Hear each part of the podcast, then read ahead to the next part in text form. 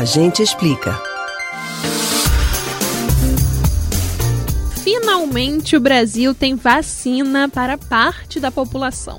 Depois de 10 meses de pandemia, duas vacinas foram aprovadas pela Anvisa para uso emergencial. E uma delas, a Coronavac, já começou a ser aplicada. O país viu a esperança reacender com a enfermeira Mônica Calazans, que recebeu a primeira dose da vacina.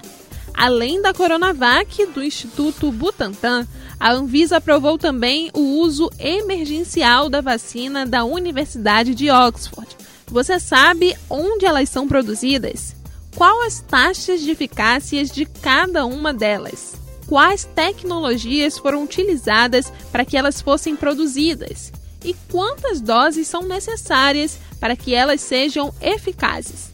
Conheça mais um pouco sobre as vacinas que vão ser aplicadas nos brasileiros no Agente Explica de hoje. A Agência Nacional de Vigilância Sanitária, Anvisa, autorizou por cinco votos a zero o uso emergencial de duas vacinas contra o coronavírus. A Coronavac, produzida pelo laboratório chinês Sinovac em parceria com o Instituto Butantan, e a vacina de Oxford, desenvolvida pelo laboratório AstraZeneca e pela Universidade de Oxford em parceria com a Fiocruz. Mas você sabe quais as diferenças entre as duas vacinas? Bom, além da origem de cada uma delas, uma chinesa e outra europeia, a principal diferença está na tecnologia utilizada por cada uma delas.